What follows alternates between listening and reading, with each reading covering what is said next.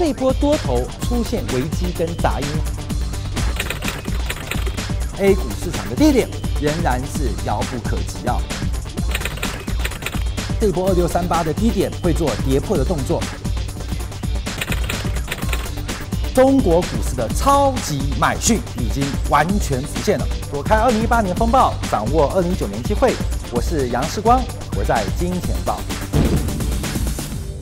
那我们今天呢，再跟大家进入到第二个这个题目啊，这个有个新闻啊，我相信大家一定都很关心这个事情啊，就是国家网信办啊下这个统筹指导啊，对于二十一家网络视频啊，包括这个呃十四家短视频公司啊，包括这个四家这个所谓的呃网络视频呢，还有三家这个试点视频公司啊，全部下达了加强青少年防沉溺系统的这个。呃，措施啊，我我看的相当严重啊，包括对于这个这个短视频呢，有关于呃点赞打赏这种事情啊，都不能够进行。那我就感到很怀疑，像抖音啊，对不对？它怎么存活下去啊？所以这个对国家的这个呃，或者说对我们这个方兴未艾的这种视频产业啊，或者说我们一般呃习惯利用网络啊。呃，观看各种视频啊，或者从事各种修行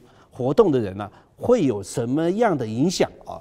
这个一定会产生很大的争议。但是国家网信办啊，做出这样的这个统筹指导啊，它也不是没有道理的。我们看下一个消息啊，这个是呃世贸世界卫生组织啊 WHO 啊所发布的最新的一个消息啊，把游戏把网络游戏啊列为哦，它 ICD。就是呃，这个 ICD 就是这个国际疾病分类目录里的一个疾病啊，在这个二零二二年啊开始生效。当然有人讲说，既然要把它列为是疾病的话，为什么不现在就生效，而要等到二零二二年啊？我跟大家讲一件事情，它如果对不对哈，是一个障碍，是一个疾病的话，对不对？它就必须要进行各种的这种呃治疗治疗啊，或者防范啊。那这个消息发布出来，其实就是希望各会员国在未来三年之内啊，对于游戏障碍啊所可能产生的各种现象啊，预先开始做相关这个呃软硬体方面设施的这个建立啊，所以这个对于哦网络行业或者游戏产业会有什么样的影响啊？其实。我个人认为啊，其实影响蛮大的啊。我们再看下一张图啊，这个里面呢，对不对哈？这个呃，他讲的呃更清楚了，把这个成瘾跟障碍之间呢啊做了一个分析啊。这个成瘾呢是说你成立在里面，像我们现在对于防青少年沉溺这个事情呢，还是就成瘾的现象啊去做矫正。但是成瘾呢，如果继续发展下去呢，就变成一种障碍。啊，现在世贸卫生组织呢，也只有对赌博啊给予这个障碍的界定，对于游戏啊或者上网看视频呢，还没有啊，还没有正式的成为这个呃，把它定义成这个障碍啊，必须接受啊不同程度的这个治疗。但是不管怎么样讲啊，对于这个游戏业还有相关的行业来讲，我相信这个影响是非常非常深远的。我们看下一张图啊，这个呃。很多人呐、啊，一碰到对不对？有一些比如说卫道人士啊，或者家长啊，对于这个呃网络或者视频或者游戏业啊，这个提出比较批评的时候，那么他们就会从不同的角度来看啊，认为其实无伤大雅嘛。这个你不成立游戏的话，也许呢，对不对哈？会成立别的这个呃活动啊，或者呢啊有就一个比较行为啊有出现偏差的人呢，他投入在游戏里头呢。他可能对于社会的环境啊造造成的这个伤害会更小。比如说，他不打游戏的时候，他可能出去啊，既然游戏打不了，我就外面找人打架嘛。就打架跟打游戏比起来的话，你想想看，打架的伤害可能还是大于打游戏的这种伤害啊。所以这个呃，法国啊有一个很有名的这个呃哲学家福柯啊啊，他是一九八四年就已经过世了。他曾经讲过一件事情啊。疯癫不是一种自然现象，而是一种文明产物啊！疯癫呢，他把这个其实很多人呢在讨论这个游戏啊，或者说网络的活动到底是好是坏的时候，我们一般来讲会从两个角度去看，一个是科学判断啊，科学判断呢就是进行过各种利利用各种科学工具啊进行数据分析的一个结果啊。那价值判断呢，那就可能从道德的层面上去进行理解啊。那这个哲学家呢，福柯啊，你从他的讲法来讲的话，他试着。啊，在道德价值之间呢，对不对？还有科学之间呢，寻求一个比较平衡的观测啊，或者观察看法啊。那所以我们今天呢，特别请到我们这个呃《金钱报》里面大家呃很喜欢的这个哲学大师啊，苑老师啊，帮我们来谈谈看啊，到底出了什么问题啊？这个网络沉迷成立或者游戏成立，会不会对社会造成伤害？那在韵老师啊这个呃评论之前呢，万明哥跟大家讲个故事啊。这个南北朝的时候，大家都知道，这个宋齐梁陈梁武帝啊，这个以佛化治国啊，因为他这个崇尚佛教，大家都呃非常有名的。这个梁武帝啊，除了这个迷恋这个佛教以外呢，其实他也很喜欢下围棋啊。有一天呢，他找了一个大臣啊过来跟他下围棋啊。这个下围棋之前，他就想到。我除了下围棋以外，我还要对这个佛理啊进一步的进行了解，所以派人呢、去请了啊，当时健康城里面很有名的一个呃法师，叫做磕头师，哦，叫磕头师来宫里头，等他下完棋以后呢，对不对哈？他就要向磕头师啊也这个讨教这个佛法啊，这个呃戳切这个佛法。结果磕头师来的时候呢，梁武帝。跟大臣刚好下完棋，梁武帝大胜，啊，这个呃高兴之下呢，就喊了一句杀去，啊，杀去意思说全被我杀光了，意思就是说这个大臣打不过他，很高兴啊，就喊了一句杀鹊。结果旁边的这个呃旁边的这个侍卫一听了杀鹊以后，以为梁武帝要把磕头师给杀鹊，所以就把磕头师二话不说就抓去砍了头啊。这个故事啊。我不晓得大家要从哪个角度看，梁武帝到底是成瘾呢，还是发生了障碍呢？还是也没有诚意，也没有发生障碍，只是误会一场？这个岳老师，你对这个事情有什么看法？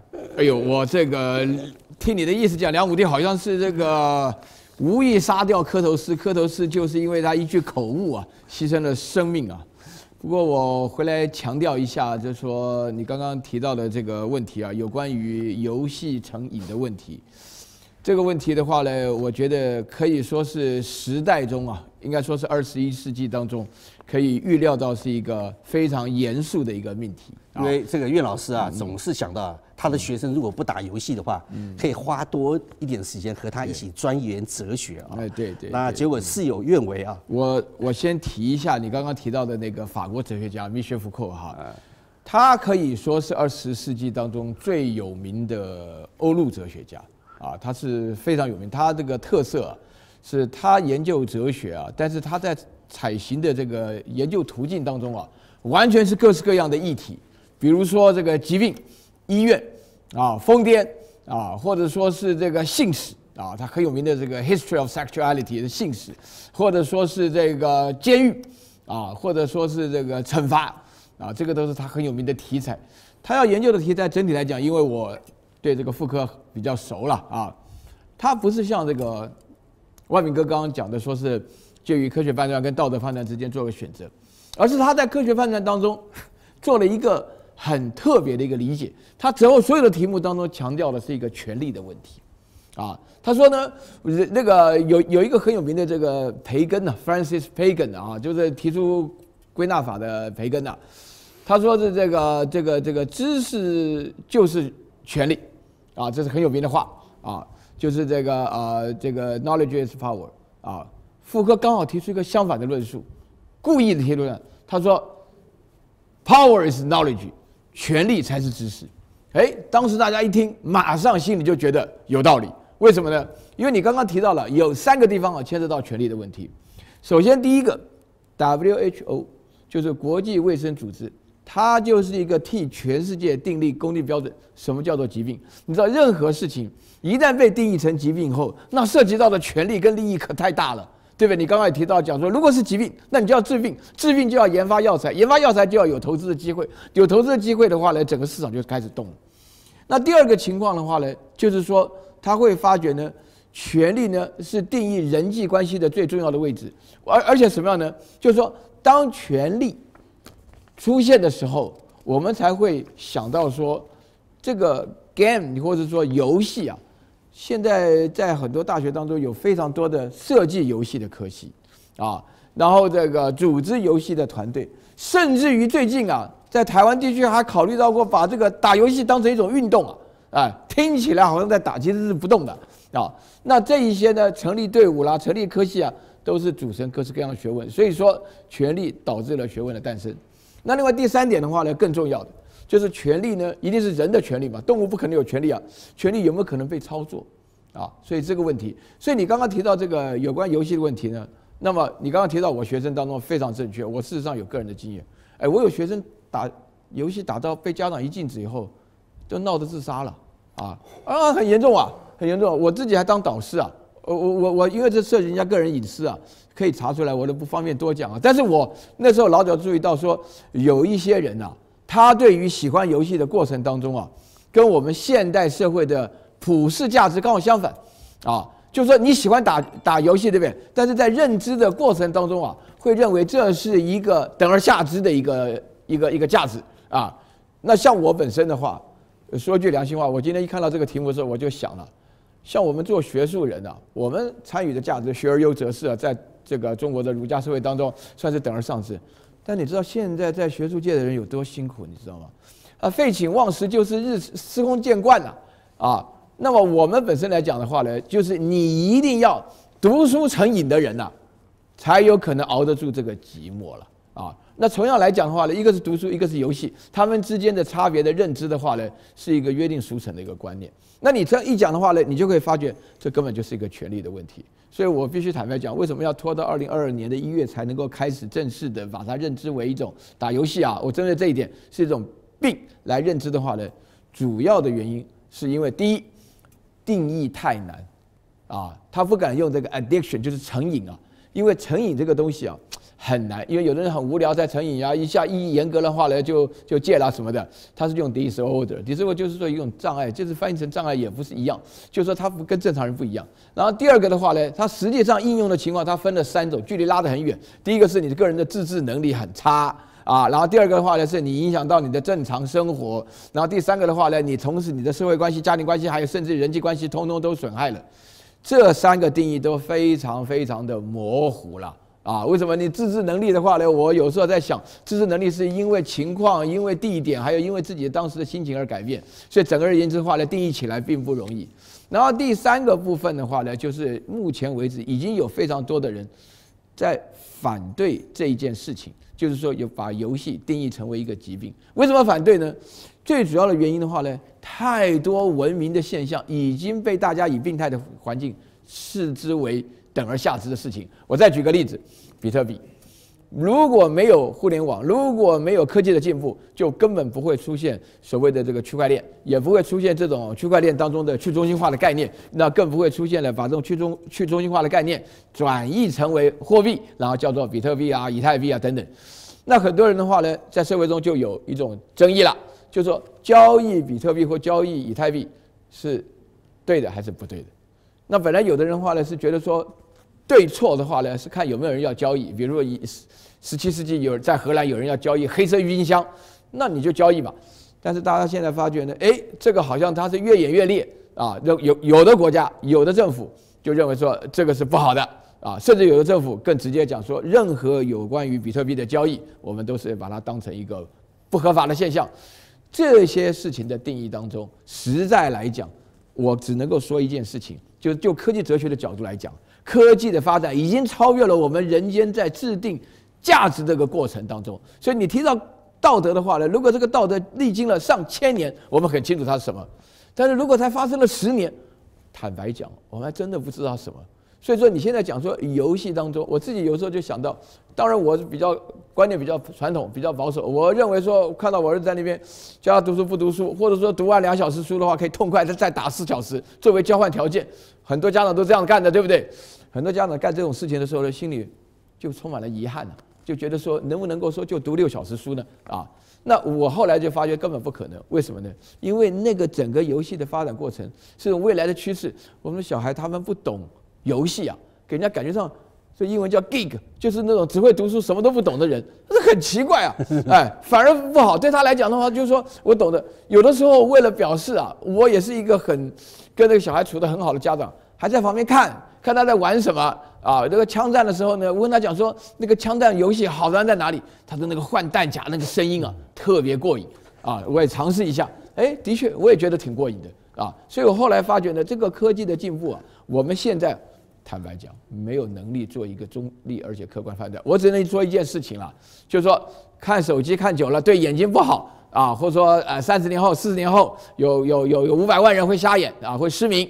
那这个有科学根据，是我们可以认知的。至于说你提到讲说价值判断来认定的时候，那你先把权力的关系搞清楚，才能够做一个比较清楚的判断。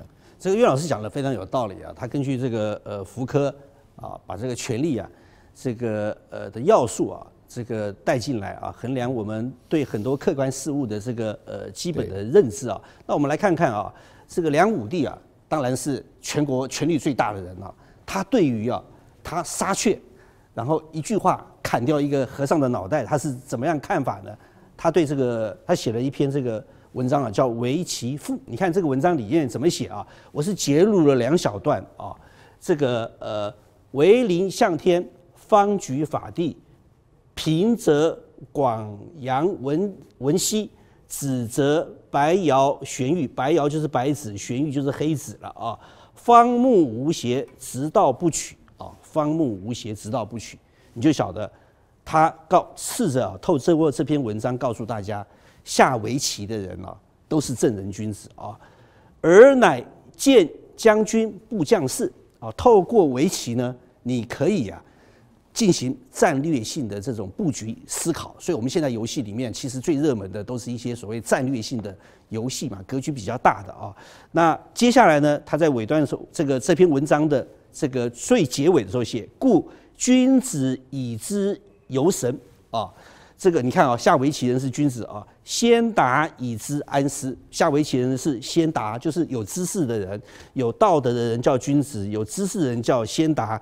进有戏之要道啊，所有有戏的精华呢，都在围棋这个地方啊。我不知道，如果梁武帝在的话，他会不会写一个电游赋啊？也许他电游赋写的道理一样啊。这个呃，穷情理之奥秘啊，之之奥秘啊，穷情理之奥秘，你就可以晓得梁武帝啊，对他杀却砍掉一个和尚的脑袋来讲的话，一点都不影响到。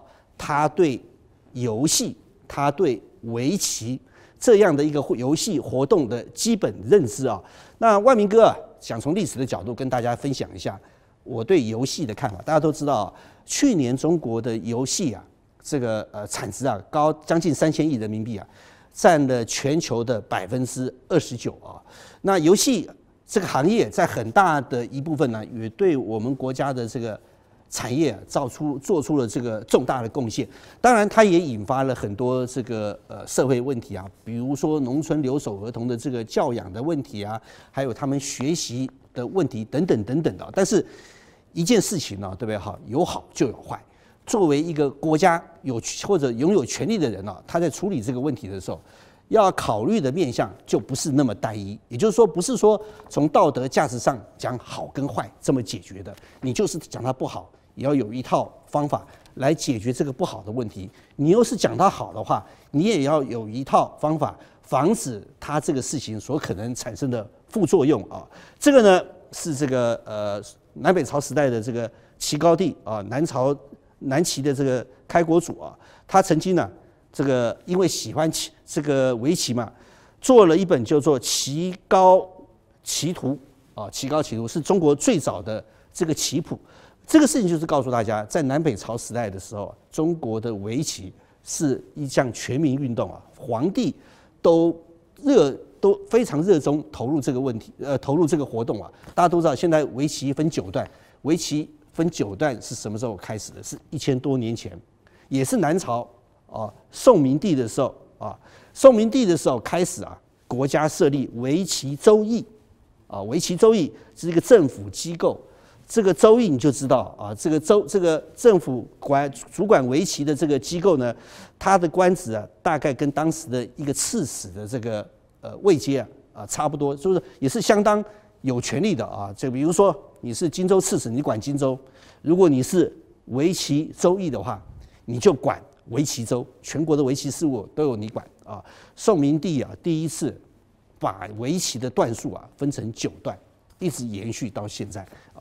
这个大家跟看看，这个前年大家都知道，这个 Google 底下的 AlphaGo 啊，这个电脑对不对哈？打败了全球啊这个围棋第一高高手柯洁。那个时候这个新闻闹得很大啊，为什么会这么大？大家都知道，这个人工智慧的发展啊，其实电脑公司都一直把下棋当做是人发展人工智慧的一个辅助工具啊。这个图是一九九七年啊。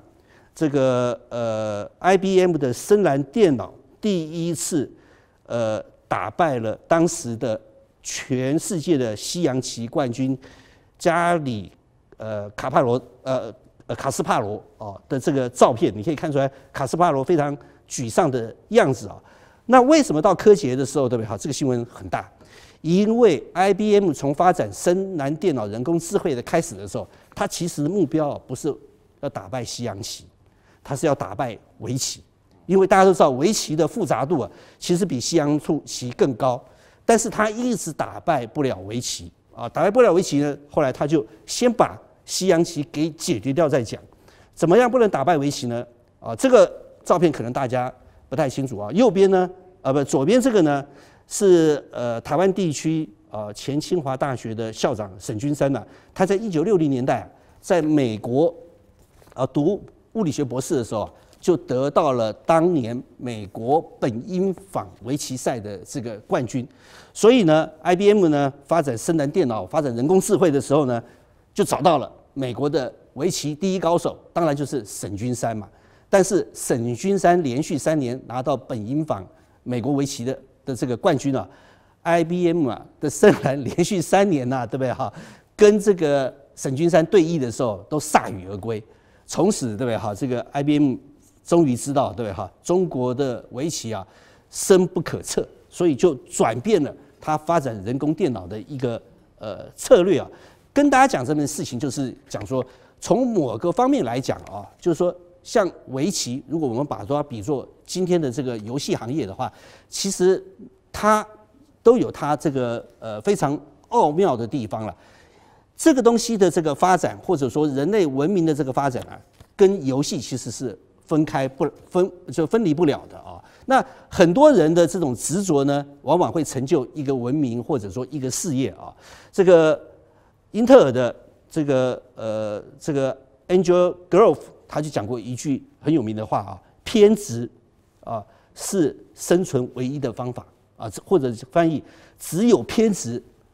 才能生存啊！所以偏执成瘾，成瘾偏执啊，成瘾变成障碍，还是成为偏执成为障碍啊？这事情啊，这个其实啊，拥有权力的人，如果按照我们岳老师的讲法的话，其实他应该好好的啊，构建他们之间的这种关系啊。其实早在一九九四年啊，美国的一个华裔的心理学博士啊，Kimberly Young 啊，他就提出来啊，网络啊，确实可能让人家成瘾，但是啊。他这个论述啊，其实并没有得到这个美国呃心理学会或者相关官方单位的认可。但是呢，他提出了这个八个标准，包括利用网度网络啊网络啊去逃避啊，或者是缓解一些负面情绪啊，都是啊出现了网络成瘾的问题。那其实上这个事情呢，虽然呢呃官方上或者说正式的这个呃机构啊呃。呃，有争议，但是我们从一般的生活经验中，大概都可以体会得到，你跟老婆吵架，或者在外面有一块不愉快的事情的时候，唯一解决的方法可能就是回家，对不对？哈，这个上网打一场游戏，而不是抱着老婆哭，或者抱着自己心爱的人跟他做倾诉啊。那同样的，第二年呢，这个美国呃精神医学这个呃专家葛伯呃葛登伯啊，他也。